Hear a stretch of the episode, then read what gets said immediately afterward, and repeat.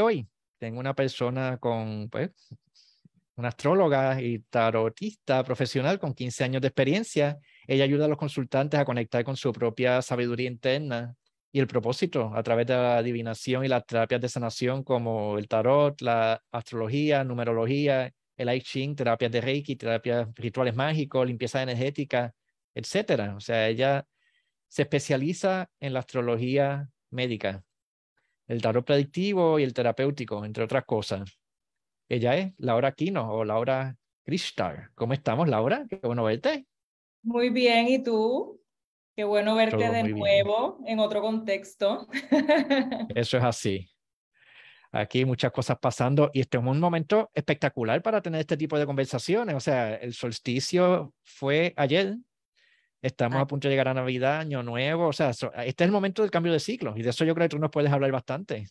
Sí, sí, ya estamos en estas celebraciones para terminar el año, que mucha gente piensa que esto tiene que ver más con ese 31 de diciembre para darle la bienvenida al nuevo año, y ahí enredado están las celebraciones de Navidad y todo, pero en realidad por milenios, desde que el ser humano tiene conciencia de que existe, que está en este mundo, celebra las cuatro estaciones y ayer fue ese solsticio en Capricornio, que sería el solsticio de invierno para los que estamos acá en el hemisferio norte, el solsticio de eh, verano para los que estamos en el hemisferio sur. Y todo empieza con cómo entonces se celebra la cosecha de todo lo que se trabajó, sea en la agricultura, como había antes, ¿verdad? Y todavía lo hay, pero también todo lo que se cosechó con el trabajo y el esfuerzo de todo el año antes de que llegue el invierno. Y entonces hay que hibernar o esconderse un poquito antes de que se pueda volver a sembrar otra vez en la primavera. Y por lo tanto, aquí estamos celebrando la noche más larga del año, ¿verdad? O el día más corto del año. Ya sabemos que de ahora en adelante lo que ocurre es que en lugar de hacerse los días más cortos, ahora se van a hacer los días poco a poco más largos. Por eso todas las celebraciones en todas las culturas, en toda la historia, están asociadas con eh, adentrarnos en la oscuridad porque cada día se va a acercar más la luz, ¿verdad? Por eso tenemos ahora las bombillitas de Navidad con el mm. arbolito y en toda la casa y todo encendido, eso para recordarnos que cada día nos vamos a acercar ahora cada vez más a la luz. Yo creo que es bien importante conectarnos con ambas fuerzas que tenemos, la luz y la oscuridad. Muchas veces tratamos de tapar la oscuridad porque queremos solamente ser luz, lo que está muy bien, pero entonces estamos negando una parte grande de nosotros. Correcto. Y a la medida que logremos fortalecernos, pues, cuando logremos aceptar ambos aspectos nuestros, vamos a estar más completos, vamos a estar más íntegros, vamos a estar más fuertes. Y vamos a poder controlar lo que no nos gusta, porque muchas veces en vez de enterrar la oscuridad, lo que podemos hacer es hacer la parte nuestra. Es parte nuestra, ¿no? Necesitamos ambas cosas, son dos polos, ¿verdad? Pero no dos polos de positivo o negativo que signifique bueno o malo, sino positivo o negativo de los dos polos que tiene la batería, para que prenda, puede ser el carro o lo que sea que use batería, no necesitamos esos dos polos para crear energía, ¿no? Para que las cosas ocurran. Y si estamos en total oscuridad, no veo absolutamente nada. Y una persona que, por ejemplo, se la encierran por muchos años en total oscuridad, si llega a ver un poquito de luz, se queda ciega. Pero del mismo modo, si todo fuera total luz, tampoco podemos ver nada. Nos quedaríamos ciegos también podemos ver la luz en contraste con la oscuridad y viceversa. Por eso podemos ver las estrellas por la noche, porque el fondo está oscuro, ¿no? Eh, la oscuridad es la ausencia de luz, pero no podemos ver la luz a menos que estemos parados desde la oscuridad. Por lo tanto, necesitamos ambas cosas. Exacto. y en la medida que estemos más cómodos con eso, pues vamos a estar mejor. Claro, claro. Eh, en nuestro diario vivir lo vivimos como lo, lo que tengo consciente y lo que está inconsciente, ¿no? Lo que sé que sé, pero es importante saber lo que no sé tampoco, ¿no? Porque entonces necesito buscarlo. Ay, esto no lo sé, y ahora que pues hay que buscar información, hay que buscarlo donde esté. Y a veces encontramos las cosas, ahora que es buena época de uno ponerse a limpiar la casa, recoger los closets y las gavetas, empieza a abrir cosas y encuentra, ay, yo no me acordaba que esto estaba aquí. Ay, mira que esto yo buscándole hace tiempo y mira dónde estaba. Claro, porque estábamos buscando en un cajón que uno deja guardado y con las memorias hacemos lo mismo. Si son, hay memorias a veces muy buenas o desagradables, no importa, a veces pues porque no la usamos en el momento consistentemente, la memoria lo dejó guardado o escondido en algún rincón y cuando la revisitamos, ya sea nos ayuda a inspirarnos a crecer o podemos ver dónde era esa parte bloqueada que nos impide llegar a donde queremos, ¿verdad? Que tú, por ejemplo, lo trabajas mucho con constelaciones familiares. Ahí hay algo en nuestra memoria familiar, o sea, no se queda solamente mi familiar, que entonces me, se puede convertir ahora mismo, y yo no lo sabía, inconsciencia al fin, es un lugar oscuro, oculto, que se convierte en un obstáculo ahora para yo construir lo que quiero. Y por eso muchas veces la gente tiene miedo de buscar esa parte oscura porque no quiere revisitar el dolor. Pero es que es en el mismo lugar donde encuentras también tus soluciones, ¿no? Entonces, hay que, hay que ver qué vamos a encontrar. No sé, pues para eso es, vamos a ver, y hay que ver la vida así como una aventura, como una película, si yo sé qué es lo que va a pasar y cómo va a acabar, para que yo voy a ir a ver la película, si yo sé. La, lo que es interesante, hay que, hay que meterse a ver con qué uno se encuentra. Al final del día uno siempre decide qué haces con eso, ¿no? Ese libre albedrío nunca lo perdemos. O como me preguntan mucho, ¿qué me va a pasar en el futuro próximo? Pues lo que tú decidas. Depende de ti. sí, pasarán cosas que no están en tus manos, pero tú decides qué tú haces con esa situación, ¿no? Así que siempre construimos nuestra vida de la manera que nosotros mejor podamos, dependiendo de ese nivel de conciencia, dependiendo de cuánto miedo o valentía tengamos de buscar ese lado oculto, ese lado oscuro, para finalmente ver la luz, ¿verdad? Y eso es lo que estamos viviendo ahora con esta época del año, bueno, ahora todo está súper oscuro, ahora todos nos empezamos a guardar, acumulamos todas las cosas que, que creamos este año, vamos a disfrutarlas, vamos a celebrarlas, porque después lo tenemos que recoger un poquito, a descansar. Y empezamos otra vez. Exacto. Así. La vida está llena de ciclos y es bueno estar presente en el ciclo que estemos, sea cual sea, en vez de juzgar de que este ciclo era mejor que el otro, es decir, mira, esto es lo que estoy viviendo en este momento y está bien. Exacto. Exacto. Y la naturaleza es cíclica, nuestra vida es cíclica también. Eh, por ejemplo, con mi trabajo de astróloga, de tarotista, está todo este tabú de lo predictivo, de qué es lo que va a pasar en el futuro.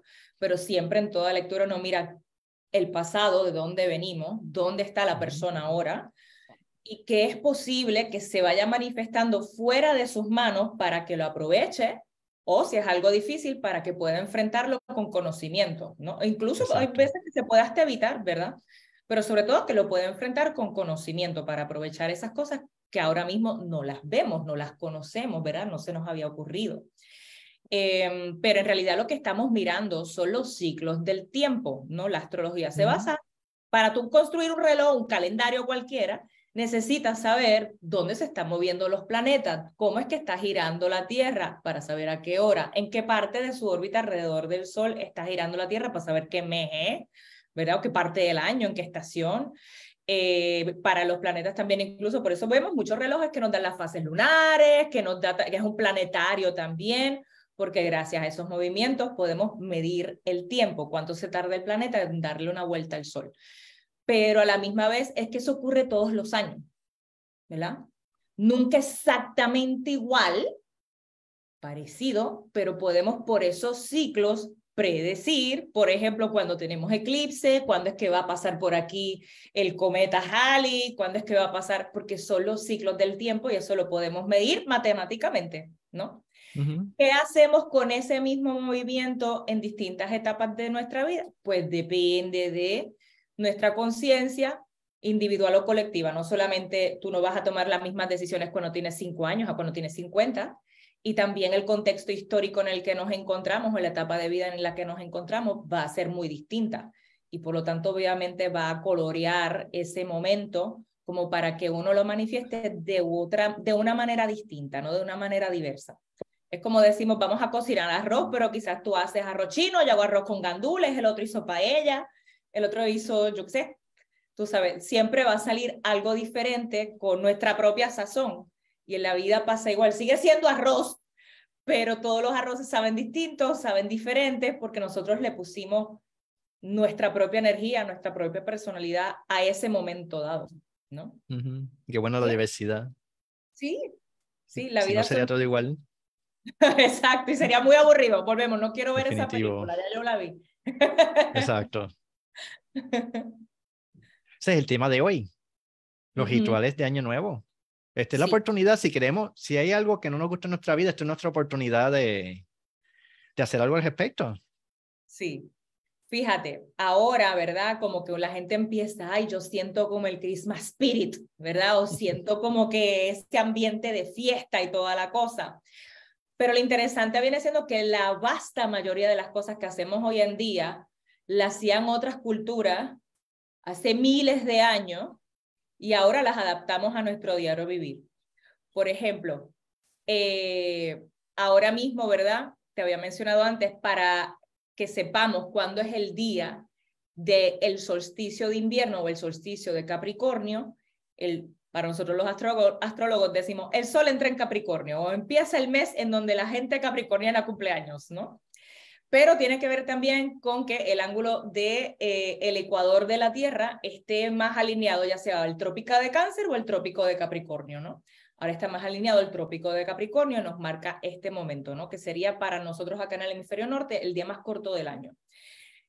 Desde la antigua Grecia, Capricornio, ¿cuál es el planeta que rige a Capricornio? Saturno o Cronos. Para los griegos, Cronos era el dios del tiempo.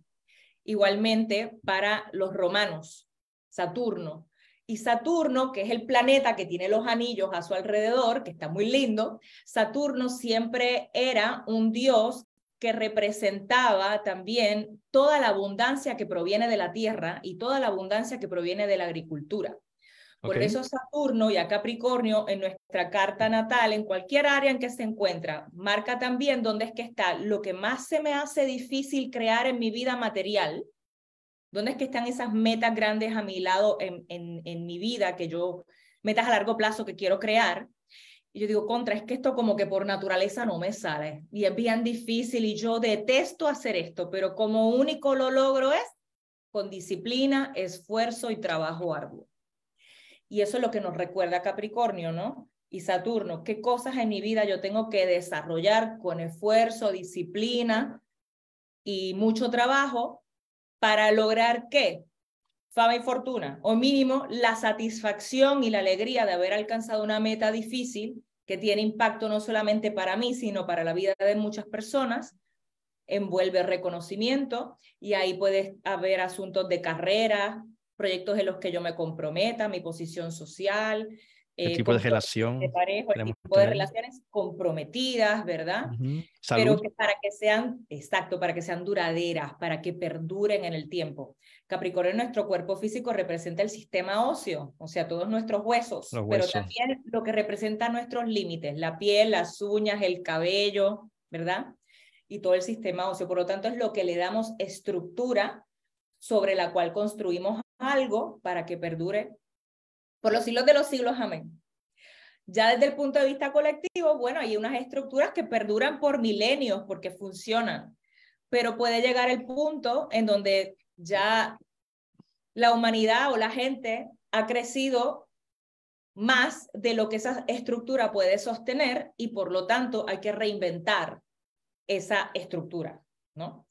Y puede ser, por ejemplo, una estructura política, puede ser una estructura económica, puede ser una estructura de cómo yo mantengo mi negocio o cómo yo mantengo también eh, mi imagen pública o mi imagen de marca, ¿verdad? Pero sobre todo, ¿funciona todavía para lo que estoy sirviendo? Sí, si me ayuda a crecer, vamos a mantenerla. Si, si por el contrario lo que hace es que limita la capacidad o restringe la capacidad de crecer, entonces ya sabemos que hay que cambiar esa estructura, ¿no? Por eso Saturno y Capricornio representan el padre, el líder o el gobernante, pero también esa parte de nuestra vida que tiene que ver ya más con la vejez. Es como que yo, mi sabiduría viene de mis experiencias, más que Ya he trabajado, ya he logrado, ya he recorrido, ya he aprendido, ahora a poner en marcha y ayudar a otros a que caminen lo que yo caminé. Exacto. Y ahí entonces es que viene esa sabiduría de los ancianos, como vemos en muchas tribus indígenas, ¿verdad? O la sabiduría del abuelo, de la abuela, de nuestra historia familiar y lo que han aprendido, la sabiduría de los que han tenido mucha experiencia, eh, que, que siempre en muchas culturas la gente de edad avanzada eran súper valiosas porque ese conocimiento se lo pasaban a los más jóvenes y con esa sabiduría les daban unos consejos geniales para ir entonces creciendo a lo largo de la vida. Y tienen también que entender varias cosas. No puedo ser tan rígido de que las cosas siempre tienen que hacer a mi manera, punto y se acabó, y no permitir evolución, tanto en como en mi comunidad, pero tampoco tan inflexible que puede ser cualquier cosa, no hay orden, las cosas no se sostienen y no llegamos nunca a ningún lado. Okay. ¿No? Eh, el animal que representa Capricornio también es la cabra montuna.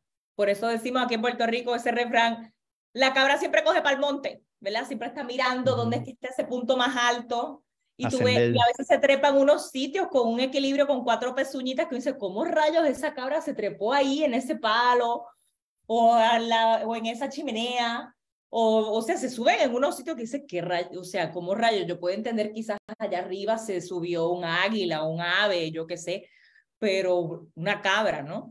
Y habla de eso, de que tiene la capacidad de sacrificarse, de hacer el trabajo que tiene que hacer, incluso puede pasar mucho tiempo sin beber agua, sin comer, hasta que alcance su meta y sacrificio representa para todos nosotros. Sí, viene de la el sacrificio no significa sufrimiento, sacrificio viene de, la raíz de la palabra sacro, que es sagrado.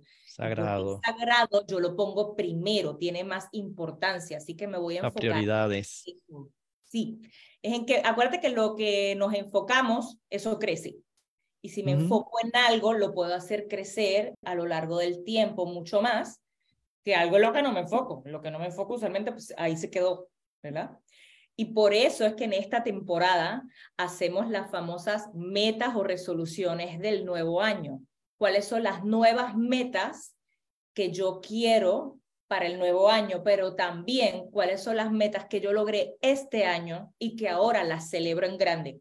Porque me o sea, que hay que revisar el año pasado y de ahí entonces mirar qué es lo próximo. Exacto. ¿Qué logré? ¿Qué quería lograr? ¿Qué se dio? ¿Qué no se dio? Y de ahí entonces... Yo siempre busco mi journal. En la libreta en que yo escribo todos los días, yo leo y voy haciendo como un recuento, mes por mes. Y eso es bien importante porque tú vas viendo, mira lo, mira lo que logré, qué fue lo que hice que me llevó ese éxito, pero también mira lo que no, no hice nada o, o se quedó a medias, para uno mirar qué fue lo que hice que no me llevara hasta la meta que yo me propuse, por lo menos para este año. Quizás entonces lo puedo seguir intentando para el año que viene, pero con una estrategia distinta. Capricornio es el líder estratega. Aquí venimos a ganar la guerra. o sea, yo no me voy a tirar al campo de batalla como un loco, con un machete en la mano, con un arma. No, no, no. Vamos a sentarnos como el general del ejército, vamos a poner el mapita sobre la mesa, vamos a poner las fichas y a moverlas, a hacer unas estrategias con unas movidas para que tengamos todas las de ganar, ¿verdad? Y eso lo vemos en películas así de guerras del medioevo, eso lo hacen todavía los generales del ejército, eso lo hacen los coaches de equipos de deporte. Tiempo, y recogen al equipo y la pizarrita. Vamos a hacer aquí, mira, tú ahora te vas a acá y vas a hacer esto otro, buscando la estrategia para ganar, porque para eso estamos, ¿no? Nuestra vida en el fondo siempre está diseñada para que ganemos pero tenemos que encontrar esos caminos y esas estrategias que nos acerquen a ese triunfo y ver cuáles son las que son más complicadas, porque de ahí hay lecciones importantes. Y hay que verla con esa sabiduría. Los rituales son para eso, para poner una intención de que voy a lograr esto, sea lo que sea. Mira, por ejemplo, eh, una de las celebraciones romanas más famosas que todavía a veces se mencionan son las fiestas de las Saturnales o Saturnalia en latín, que empezaba más o menos en el calendario romano para el 17 de diciembre hasta el 23 de diciembre. Ok. Entonces, precisamente eran unas celebraciones que se hacían en honor al dios Saturno, empezaban en el templo de Saturno, eran unos días oficiales, o sea, desde el foro romano, con el senado romano, con el emperador o con, si era república, con quien fuera, con los jefes de Estado, se sacaban unos días libres, no se trabajaba, tampoco se podía declarar la guerra, eran días sagrados. Ay, qué interesante. En el templo de Saturno, que estaba siempre la estatua adentro bien grande, usualmente tenían los pies del dios Saturno envueltos en cubiertos con lana. Ese día la lana se sacaba y se dejaba los pies al descubierto. Una de las cosas que hacían era que durante el tiempo de, de las Saturnalias, y era algo muy interesante, era recordar el tiempo de cuando Saturno era el dios principal en el Olimpo, había mucha abundancia, la gente podía disponer de la abundancia de la naturaleza como quisiera sin trabajar. Y es para recordar esa época. Por lo tanto, lo que hacían era que durante esas épocas algo muy común era que hubiera igualdad social. Se empezaban a desdibujar las posiciones sociales. Por ejemplo, los sacerdotes que andaban con su toga y la, por acá por la cabeza, se la quitaban y dejaban la cabeza al descubierto, ¿no? Eh, con los jefes de Estado también, si tenían alguna corona o algo, algún embeleco, se lo quitaban y se vestían como una persona común. Luego de que ah, hacían esas cosas en el templo de Saturno, luego entonces, para el público en general, habrían un banquete afuera y cogían una estatua de Saturno, la sentaban en un sillón bien fabulosa junto a la mesa, como si fuera a comer con todo el mundo, y ahí había un fracatán de comida y de bebida. Todo el mundo, todo el mundo podía ir, todo el mundo podía comer y beber de ahí todo lo que quisiera. Como es una celebración de cosecha, la idea es que hubiera comida y bebida hasta que, hasta que tú no puedas más. Por eso en estas épocas para nosotros es tan común que comemos mucho, bebemos mucho. sí. Y todo el mundo, ay, que engordé para las navidades. Claro, porque la idea era que estamos celebrando todo lo que se cosechó de la agricultura y que todo el mundo pudo comer y beber de eso en abundancia, ¿verdad? antes de que llegara el mes Capricornio que empezó ayer, estaba el mes Sagitario, que lo rige Júpiter, ¿verdad? Y recordemos que la mitología greco-romana eh, el dios inicial que había, que era el dios de los cielos, era Urano, y Gea la madre tierra. A Urano lo destrona su hijo Cronos o Saturno, ¿verdad? Porque no permitía que Gea pariera hijos, porque una profecía decía que un hijo lo iba a destronar, hasta que la profecía se da, ¿no? Y ahí es donde ocurre que Saturno, que está vestido como con una túnica y tiene una hoz en la mano, una hoz de estar cortando la maleza y cortando las cosas que va a cosechar en la finca, pues con esa misma hoz, él lo que hace es que le corta los testículos a su padre. Mira para allá. Qué simbólico. Sí, en los testículos y el falo a su padre, que sale volando por los aires y cae en el mar Mediterráneo, y de ahí sale una espuma, y de toda esa espuma hace por ahí una concha, y de ahí salió Venus. Ah, Diosa del amor, de la belleza, de la creatividad, ¿no? Entonces es una diosa, hija solamente de su padre, no tiene madre, y sabemos que Venus tenía muchos amantes y que Venus también era, representa el deseo, ¿no? Y Venus también está asociada con asuntos de abundancia, de dinero y que para nosotros es valioso, ¿no? En todos los ámbitos de la vida. Proviene de ahí, de eso que hizo Saturno para salvar a su madre, ¿no? Eventualmente, Saturno repite la historia de su padre, hay otra profecía que dice un hijo tuyo te va a destronar, y entonces él qué hacía, él se comía a sus hijos, él devoraba. Y hay muchos cuadros en museos bien famosos que representan así a Saturno comiéndose a sus hijos, ¿no? Muchos entonces empezaron a esconderse para sobrevivir y entre ellos Júpiter, el dios de la abundancia, entonces hizo una guerra contra su padre y era la famosa guerra de los titanes hasta que lo destrona y ocupa su lugar como dios de los dioses en el Olimpo, ¿no? Por eso Júpiter sí representa la jerarquía, pero Júpiter también representa la abundancia, por eso está asociado también incluso hasta con el derroche, con la fiesta, ¿verdad? Este, si no lo tiene bien controlado, puede ser hasta el desperdicio de las cosas, pero es por eso que eh, todo ese tiempo previo a eh, el solsticio de invierno o el solsticio de Capricornio se celebra con mucha comida, con mucho derroche, con mucha fiesta, con mucha bebida, ¿no? Como si no hubieran reglas. La parranda. La parranda, el party, siendo party, ¿no? Eh, luego de esos banquetes en el foro romano, después las fiestas continuaban en privado en las casas de la gente. Y una de las ¿Qué es lo que hay ahora? Hablamos un poquito de los rituales.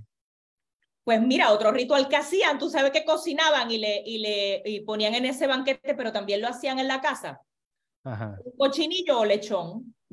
lo que nosotros llamamos lechón, nosotros llamamos lechón a cualquier cerdo, pero lechón por definición es el cerdito bebé que todavía está eh, amamantándose, ¿no? Y cocinar ese, ese cochinillo es algo que se usa mucho en Europa y eventualmente pues acá en las Américas lo heredamos de allá de poder degustar el cochinillo asado en el fuego. Entonces ese lechón a la vara, pues siempre Lo que tú nos estás diciendo es que implícitamente es que nosotros hacemos rituales continuamente sin darnos cuenta. Todo el tiempo. Todas estas tradiciones, toda la música navideña y arreglamos nuestra casa, y aprovechamos para viajar y vemos a los familiares, o sea, esto es Compartir regalos, intercambio de regalos. Todo eso, todo eso. El lechón, que es un animalito que representa también la abundancia y que uno lo tiene que ir cuidando a lo largo del año para que crezca mucho de mucha carne. Entonces, esa representación también de disponer de la abundancia de la tierra. Y la idea no es que te lo comas solamente, es que te lo disfrutes, ¿no? Un lechoncito jugoso, ¿verdad? Bien chévere que puedas compartir con todo el mundo en el hogar.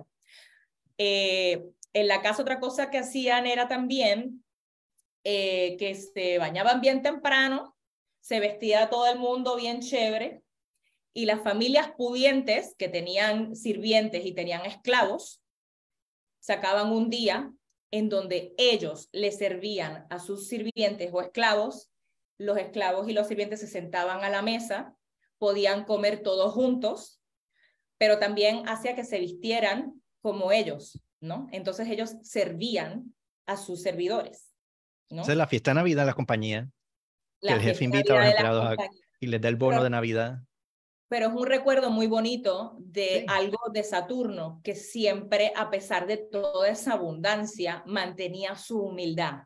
¿no? Es un acto de generoso de agradecer a quien te da servicio, porque quien es un verdadero líder sabe que es servidor de los demás. Si no es por ellos, no es progreso. Recordando eso también. Hoy lo vemos así, la fiesta de la compañía, todos comemos juntos, ¿verdad? Em, otra cosa que hacían era también este, ellos con sus servidores o incluso los negociantes con sus empleados o incluso con, con algunos de sus clientes más pobres, le daban dinero para que pudieran comprar regalos, porque se intercambiaba regalos. Entonces, hasta el bono navideño existía en aquella época. Lo vemos ahora todavía, ¿no? Mira, hay un poquito más de dinero y todo, bueno, porque para que salgan a comprar regalos para que celebren la Navidad, ¿no? Eh, se intercambiaban regalos, claro está también. Todavía. Y claro, y todavía lo hacemos. Eh, una de las cosas eh, que se usaban tanto en la parte más sagrada de, esas ceremonias hasta las más mundanas en las casas, habían una, los sigilarium, que eran una figurita pequeña que eran unos muñequitos, unos muñequitos de barro, se regalaban muñequitos. Algunos de esos muñequitos representaban dioses, algunos representaban pastores. Había gente que si conseguía alguien que hiciera los muñequitos y te hacía un muñequito de ti o de mí o de quien fuera, ¿no? Y se regalaban esos muñequitos. Pero podía regalarse cualquier cosa, desde cepillos, perfumes, cosas súper caras, no importa, lo, lo que pudieran regalar y dependiendo, como ahora, pues si tú me quedas súper bien y yo te adoro, te hago un regalazo. Tú sabes, si a ti mm. tengo que regalar algo, pero eh, no me queda después, vamos a regalarle algo como para para cumplir, ¿verdad? Pero no me, no me importa tanto, ¿no? Y no, todavía lo hacemos, ¿no? Ponemos, recordemos que ponemos el valor en aquello para que nosotros es importante. Por eso entonces estamos dispuestos a gastar más en un regalo que para nosotros se lo vamos a dar a alguien o que amemos mucho o que sea alguien súper importante para nosotros, ¿no? Eh, y es ese concepto de, del valor y en dónde yo lo invierto. ¿No? Va por ahí también. Otra cosa que se hacía también, parte de, para poder identificar en las fiestas que todas las personas eran libres, no habían esclavos, ni jefes, ni, ni nada, usaban unos sombreros que usaban los hombres libres desde, desde la antigua Grecia, que es en forma cónica. Como el sombrerito de Santa Claus. el sombrerito de Santa Claus, los gorritos de, cumpleaños. También. Entonces, como que de dónde sale que se ponga eso, ese conito en la cabeza, ¿no? Pues el conito en la cabeza era de que en el tiempo en donde los esclavos y los de las estratas más bajas eh, tenían un día de ser libres, podían comportarse como les diera la gana y no los iban a ser castigados. Habían algunos que hasta le cantaban sus verdades al jefe, a sus amos, no importa, no, no iban a ser castigados por eso. Eso es aprovecha ahora. Lo podían hacer ese día.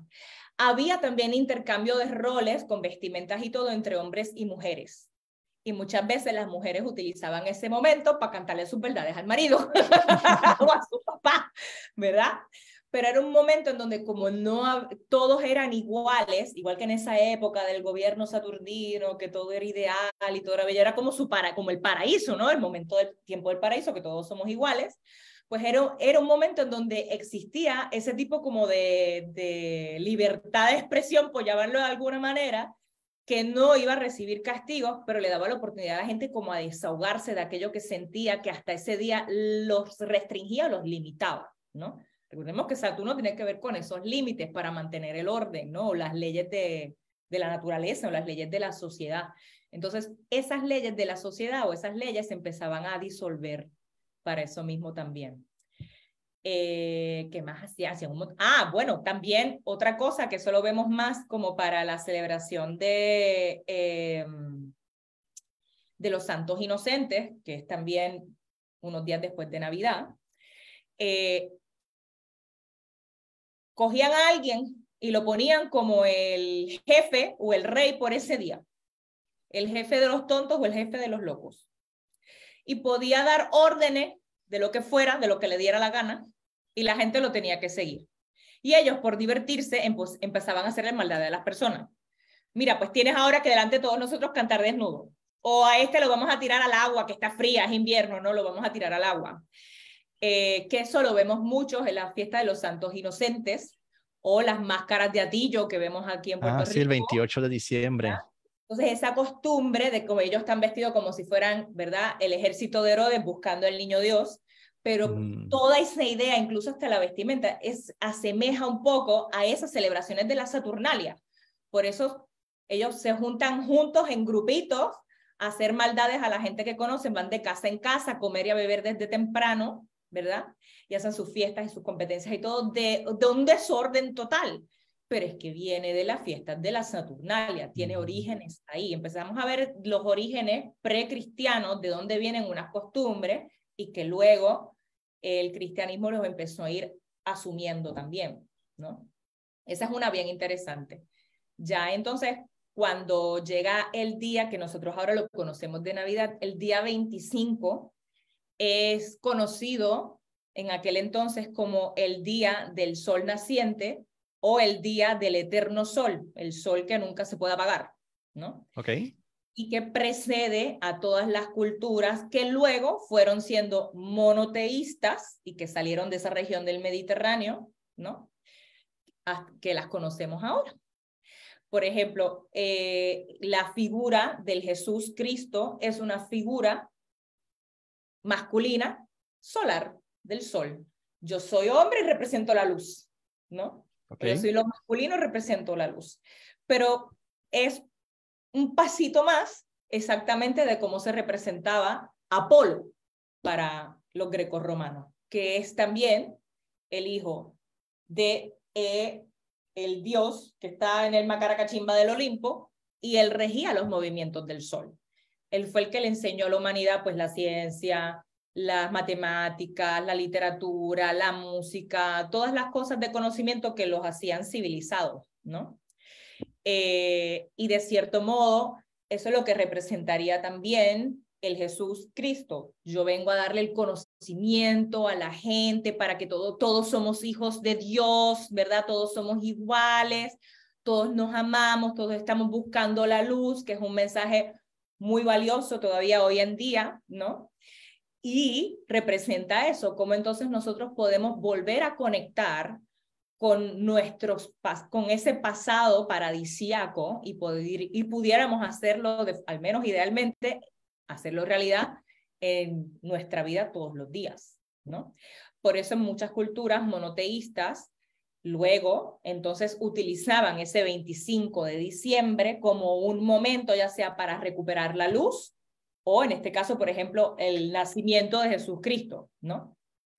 Que sabemos que nació en otro momento, pero eh, un papa como 300 años después de Cristo, entonces fue que dijo, pues no, sí está bien, este, votamos todos aquí en el concilio y estamos de acuerdo que vamos a tomar esta fecha para eso, ¿no? Eh, recordemos que en la antigua Roma, eh, sobre todo cuando el imperio estaba muy grande, una de las cosas que hacían era que no se imponía ninguna religión, en las culturas o en los lugares que ellos conquistaban y hacían parte del imperio, sino que más bien ellos ajustaban las costumbres de ese lugar a las de ellos para que hubiera un buen mix y por lo tanto también era otro tipo de conquista, ¿no? Y por lo tanto la metían y la absorbían dentro del imperio, que fue exactamente lo que se hizo con eh, las Américas, ¿no? De cierto modo, también, aunque se le enseñaba el cristianismo a los indígenas, una misa en Perú jamás va a ser igual que una misa en Nueva York o que una misa en Roma. Empiezas a ver que la manera en que está decorado el templo, las canciones que usan, ciertos rituales se asemejan mucho al lugar donde se encuentran, que a la estructura inicial, por ejemplo, de, de la celebración de la misa, ¿no? Y ahí, aquí se hacía igual, eh, bueno, esa transición de una cosa a la otra era que por muchos siglos convivían las costumbres monoteístas con las antiguas politeístas, ¿no? Bueno, acuérdate, antes no había teléfono, ni había internet, ni había aviones moviéndose. O sea, el sacerdote sale de España o de Italia, donde sea que esté, llega al Perú o a, o a México, y ellos no se hablan entre ellos. Cada cual va haciendo lo que, lo que conoce sí. y sale como salga eran portavoces de, del lugar de donde se encontraran, ¿no? Exacto, sí. Portavoces del Imperio Romano, ¿no? Por ejemplo. Eh, y eso se siguió propagando así. Obviamente eso se propagó por toda Europa, ya es en las culturas germánicas y nórdicas que, por ejemplo, empezamos a ver, eh, ya hoy se empieza a celebrar Yule, por ejemplo, ¿no? Ahí entonces, sí, ellos sí utilizaban dentro de sus rituales ir entonces al bosque en el frío, cortar un arbolito, como nuestro arbolito de Navidad, cortar un arbolito, llevarlo a la casa, tener también un leño grande, que con ese leño o encendían la fogata principal del hogar, o también la costumbre moderna es que se adorna ese tronco y se pone sobre la mesa, ¿no? Y se adorna pues con, con hojas de pino, con eh, bayas que encuentren también afuera, eh, con canela, con naranja, con todas estas cosas, eh, como para representar también que se enciende nuevamente el fuego o la luz, ¿no? El arbolito representa también, ¿por qué utilizan no cualquier arbolito? Un arbolito que sea un pino, un junipero, algo así. Bueno, porque aunque viniera el, el invierno, esos árboles no pierden las hojas, se quedan siempre verdes, por eso se llaman siempre verdes. Entonces, para recordar que la vida continúa, aunque todo nuestro, nuestro alrededor parezca que no, aquí en el trópico siempre es verde, pero en estos sitios fríos tú ves que los árboles pierden sus hojas y todo, y uno dirá, ¿se habrá muerto el árbol? ¿O es que es porque vino el otoño y el invierno, no? Y para recordar que la vida continúa y que hay un nuevo renacer en la primavera, se llevaba ese arbolito siempre verde dentro de la casa. Y una de las costumbres desde la antigua Grecia y de la antigua Roma era que siempre para esa temporada de las Saturnalias y del solsticio se encendieran muchas velas para traer de nuevo la luz a la oscuridad, sobre todo en el momento en donde tenemos la noche más larga del año. Recordando también que estamos... Por eso las bombillitas del arbolito. Por eso las bombillitas, esa es la, la parte modernizada, ¿verdad? Antes era mucha vela, mucha vela, mucha vela. Ahora siendo, pues ahora muchas bombillitas, muchas bombillitas por todos lados. pero a la misma vez sabemos que la luz para nosotros representa también ese calor, como que hace que un sitio sea más acogedor, o no le gusta, ¿no? Porque tiene también, empieza a apelar a nuestros sentidos, ¿no? Qué rico huele el pino, qué rico se ve esa luz, eh, qué chévere la comida. la temporada. Claro, eh, incluso la palabra hogar viene de hoguera, ¿verdad? Ah. Viene de hoguera, para que hubiera una casa, un hogar donde se juntaba la familia chiquita o extendida, tenía que haber un fuego en el medio y eso más adelante, antes pues era el fuego, qué sé yo, en la caverna, pero quizás después era ese fuego y se construyera alrededor de donde se pudiera crear el fuego para que todos se calentaran, se juntaran, se protegieran y pudieran entonces llegar a la primavera. Y ahí guardaban también la comida. Entonces, por eso también esas casas antiguas, la, la, la chimenea no es solamente para que dé calor, es que también a su vez era la cocina. Punto de reunión. Ahí se ponía el caldero para cocinar y todo el mundo se juntaba porque hace frío para estar calientitos, dormían cerquita ahí de la chimenea, ¿no? Y viene por ahí el hogar o la hoguera o el fuego, ¿no? Esto, estamos reconectando con ese fuego interno que todos nosotros tenemos, ¿no? Sabiendo que quizás nuestro cuerpo pues no será eterno, pero el espíritu sí, el espíritu es energía. Y sabemos que la energía ni se crea, ni se destruye, pero sí se transforma. Y ahí estamos celebrando ese proceso de transformación cíclico que todos tenemos a lo largo de nuestra vida, ¿no? Así que hay mucha mucha muy bonita todo el tiempo. Exacto. Para los que quieran buscar cambios eh, para el próximo año, ¿qué consejos tú les tienes? ¿Qué rituales pueden hacer? ¿Qué tareas le puedes hacer a las personas? ¿Qué, pues asignación? Lo lindo de Yule es que nosotros ya lo hacemos con las Navidades y el Nuevo Año. La Yule empieza el día de solsticio y se celebra por 12 días, que caería como hasta el 12 de enero. Eh, precisamente para darle la bienvenida a ese nuevo ciclo, ese nuevo año. Eso lo hacían las Saturnalias también y todos nosotros ahora.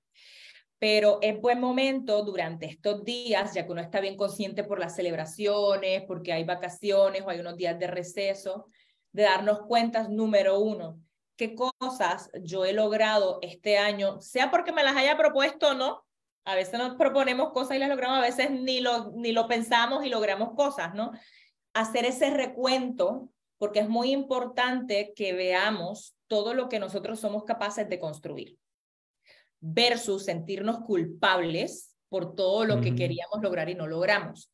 Es un momento para dejar atrás la culpa, es un momento para dejar atrás todo lo que me da un sentido de fracaso. Más bien, mira cómo, mira, quizá este año fue bien difícil, pero no me preguntes cómo, pero sigo aquí mira, si yo pude sobrevivir o pude superar una situación súper complicada en este año o en estos últimos años que hemos vivido de todo ya, ¿no? Estamos como las cucarachas, aguantamos de todo, ¿no?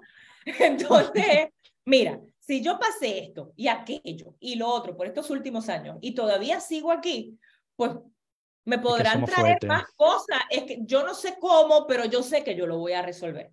La idea viene siendo de uno fortalecer ese fuego interno. Yo no sé cómo ahora mismo yo voy a resolver eso, pero yo tengo la fe, la certeza de que así será, porque ya yo he vivido unas cosas anteriormente que me ha demostrado que soy capaz de superar situaciones difíciles. Y si hay algo que le encanta a Capricornio y a Saturno, son las cosas difíciles y retantes, ¿verdad? La cabra que se trepa para el monte, para allá arriba, ¿verdad? Y es ahí, si fuera fácil, pues quizás no le importaba tanto pero es valorar ese esfuerzo, valorar el sacrificio, valorar el trabajo arduo con tal de lograr algo que realmente queremos. ¿Cómo es como único podemos llegar allá arriba? Es teniendo una serie de unos fundamentos espirituales o unas creencias muy sólidas que nos sostengan el camino, porque a veces el camino habrá gente que nos apoya, habrá veces que no, habrá veces que es muy solitario y donde único yo me puedo sostener pues es de mi luz interior o de la luz divina o en lo que tú creas. O sea, yo digo, cree en algo, no importa que sea la luz eléctrica, en ti, en lo que te dé la gana, pero cree en ti y cree en algo, porque en esos momentos de dificultad eso es lo, de lo único que te puedes apoyar. Y por lo tanto es entender, nosotros también somos un rayito de sol, nosotros también somos un rayito de fuego, nosotros somos una gotita del gran océano, nosotros somos una partícula del gran cosmos, o sea, nosotros somos un pedacito de lo que llamamos Dios o lo divino. ¿Verdad? O somos toda esa divinidad en una gota, toda esa divinidad en una partícula. Y si Dios puede, pues yo también, ¿verdad? Porque llevo algo de eso divino en mí, de ese poder de transformar cosas, aunque yo ahora no vea cómo. Mantenernos siempre conectados con esa luz. Entonces, es muy importante que estemos celebrando todo lo que logremos sin culpas. Y paso siguiente, es muy importante también que estemos entonces mirando qué es lo siguiente que querramos crear. Ahí es muy importante hacer el famoso, ya puede ser una listita, o los que son bien visuales y artísticos como yo, podemos hacer el mapa de sueños, o conocido en inglés como vision board, ¿verdad? Yo puedo tener un papel, una cartulina, y yo puedo pegar láminas o hacer dibujitos y escribir palabras de todas las cosas que yo puedo lograr, que yo quiero lograr en este año, y ponerlo en un lugar que yo lo vea todos los días. Puede ser en mi escritorio, puede ser en el espejo mío donde me, me lavo los dientes todos los días, donde me peino, en la puerta de la nevera, yo qué sé, en un sitio que tú lo veas. La cosa es que lo veamos y me recuerdo, mira, por ahí es que voy. Eso es lo que yo estoy manifestando ahora mismo. Exacto, es que todos los rituales mágicos lo que hacen es recordarte tu intención y recordar tu compromiso contigo mismo para hacer algo todos los días para lograrlo. Eso es. Ya quisiera yo que porque prendí una vela salió todo como yo quería. no, o sea, que no se trata de la vela. Se trata de acordarme cuál es mi intención, hacia dónde estoy caminando y diariamente tomar acción. Exacto, por eso es tan importante los rituales mágicos, tener esa conexión muy personal con el mismo ritual, que tú lo escojas. Y te cuento esto de celebrar lo logrado y proponerlos lo nuevo, porque como todo ritual mágico, antes de empezar, igual que cocinar, tiene que estar todo limpio. El primero que tiene que estar limpio es quien yo. ¿verdad? Así que bueno, pues todo lo que quizás viví, le doy las gracias y lo dejo ir y lo dejo en el pasado. Por eso también se da mucho esta costumbre en esta época de eh, expresar amor a los demás y de perdonar, porque perdonar significa lo, de, lo dejo ir, ya no rige mi vida, lo suelto. Y para perdonar hay que aceptar la que hay, aceptar la realidad. Mira, esto es así, no es como yo diga o como yo quiera que sea, es como es. Si yo acepto, entonces puedo perdonar, puedo dejar ir y hacer ese espacio libre. Por lo tanto, sí, hay gente que, por ejemplo, hacemos por eso es la costumbre de que empezamos en esta época, hay que limpiar toda la casa, hay que lavar las ventanas, hay que sacar todas las gavetas, los closets, sacar todo lo viejo, tú sabes, para afuera. Si no sirve, si está roto, si está dañado, bótalo. Si lo quieres donar, porque dice, está bueno, lo que pasa es que yo no lo uso, ¿para qué yo quiero ese espacio ahí? Te regálelo, dónelo a alguien que sí lo necesite, que sí le va a dar uso y las cosas que sí todavía quieres conservar, pues las dejas ahí bien organizaditas, porque significa, es el ritual de que estamos haciendo espacio para que llegue lo nuevo. Es como si yo me compro un carro nuevo y no saco el viejo de la marquesina y puede estar tomoso, hecho canto, sin, sin gomas ni nada. Y puede dejar entonces el, nuevo allá afuera. Si pues tengo las manos llenas, no puedo coger nada, más nada. O sea, yo necesito primero soltar las manos para entonces poder tomar algo nuevo. Tal cual. Hay que entonces primero tengo que sacar lo que no, lo que no, uso, lo que no me sirve, darle las gracias, como maricondo, ya tú alegría, muchas gracias, te dejo ir, ¿verdad?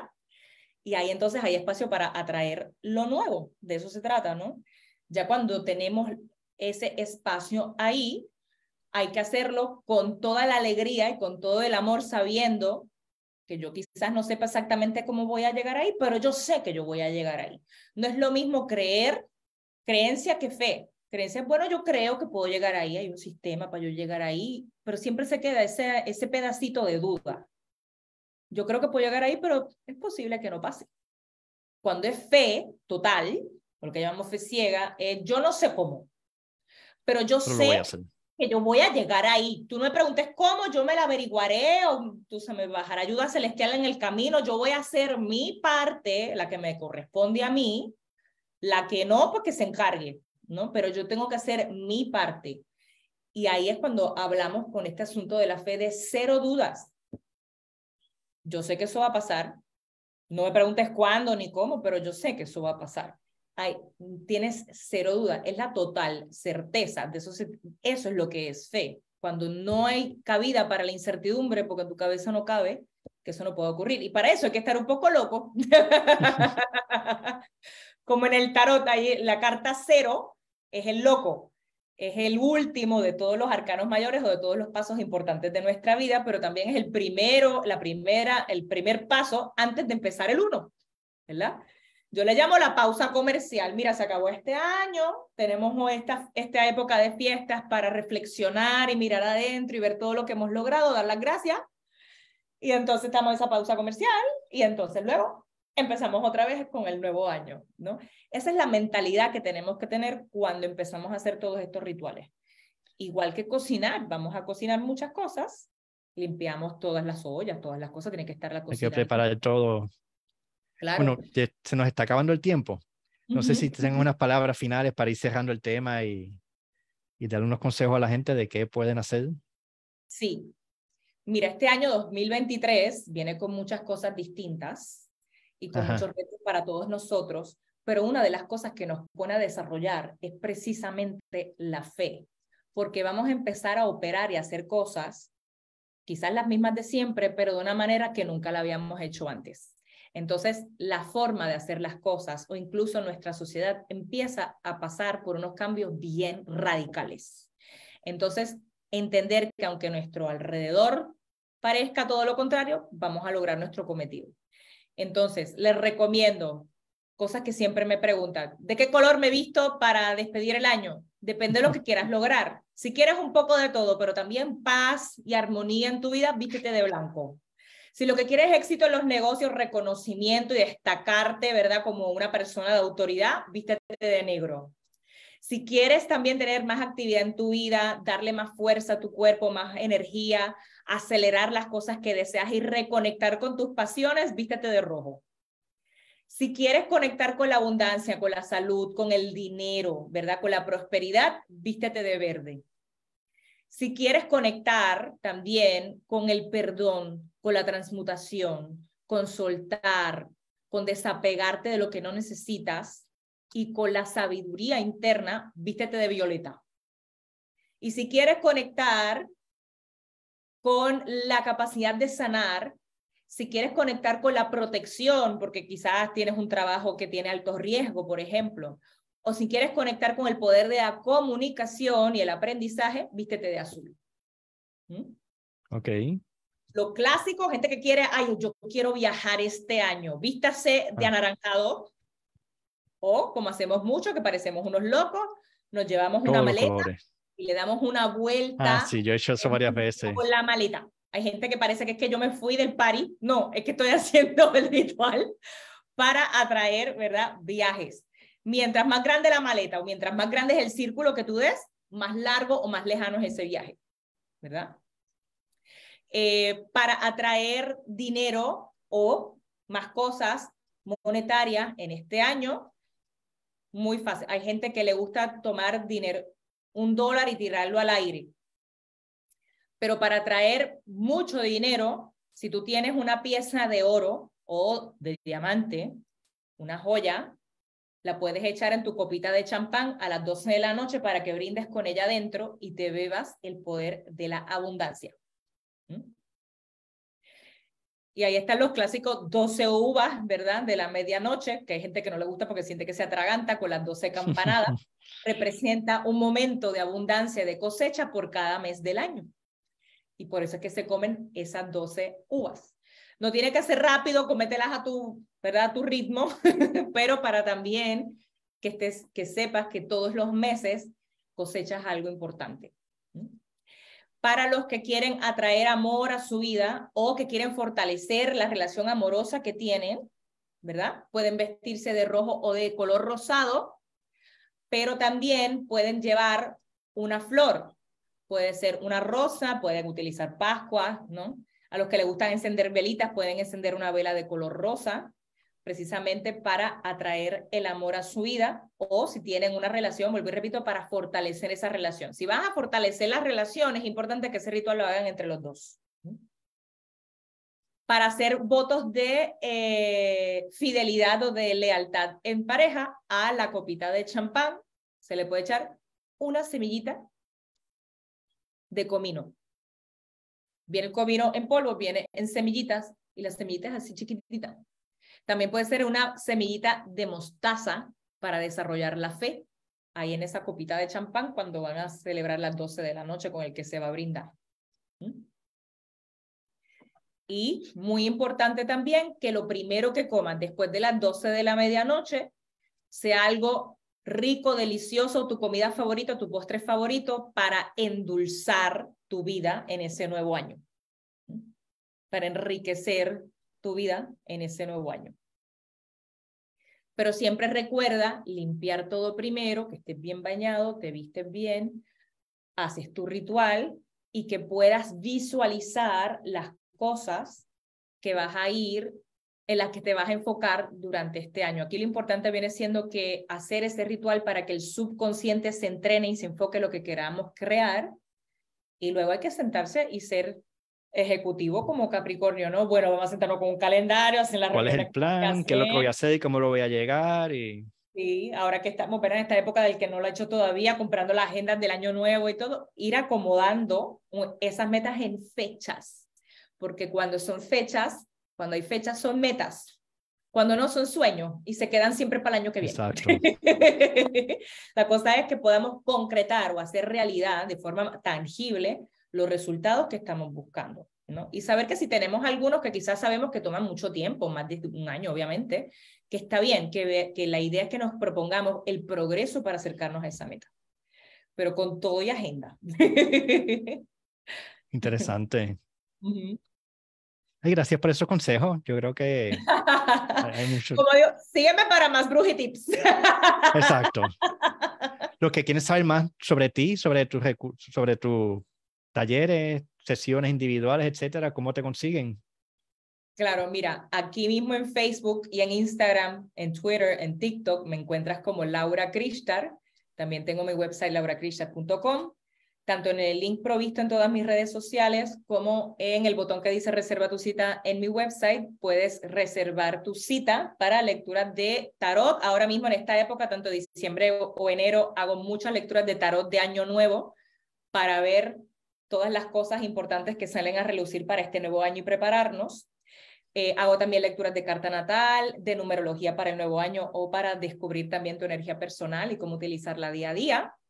Y ahí en las redes yo todos los días comparto los movimientos planetarios del momento o las estrellas del momento para que te sirvan de guía, así como comparto todas las semanas el tarot del día y escojo una carta que a la gente le encanta, saco tres cartitas al azar, tú escoges un numerito y la que sale es tu mensaje para esa semana.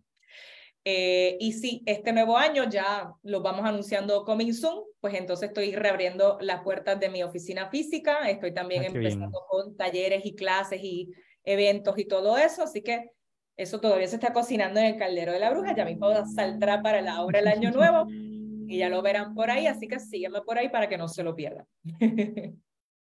Ay, pues muchas gracias, Laura. A ti, Javier, por la invitación, de verdad que para mí ha sido un honor que sea la primera de muchas. Claro que sí. Feliz, feliz, feliz año nuevo, que todos tus caminos se abran y que todos tus sueños se cumplan. Gracias, igualmente para ti y para todo el mundo. Sí, importante, que todos los caminos siempre están abiertos. Y si no, no busca otra ruta. Todos los caminos llevan a Roma. Exacto. Y los que nos escuchan saben que estamos en sanacionpodcast.com y en todas las redes sociales bajo Sanación Podcast. Así que muchas gracias, Laura, y gracias a los que nos están escuchando. Gracias a y todos. Feliz Navidad y feliz próspero año nuevo, muchas cosas buenas en, en este próximo ciclo. Feliz Saturnalia, feliz Jule, feliz Navidad, feliz Año Nuevo, feliz Día del Sol Naciente, como lo quieran llamar. Es un momento de celebrar y unirnos y estar todos más juntitos. Eso es así, y manifestar lo próximo. Exacto, todo va a salir bien. Eso es así. Pues muchas gracias, buenas tardes. Un beso a todos. Chao. Igual.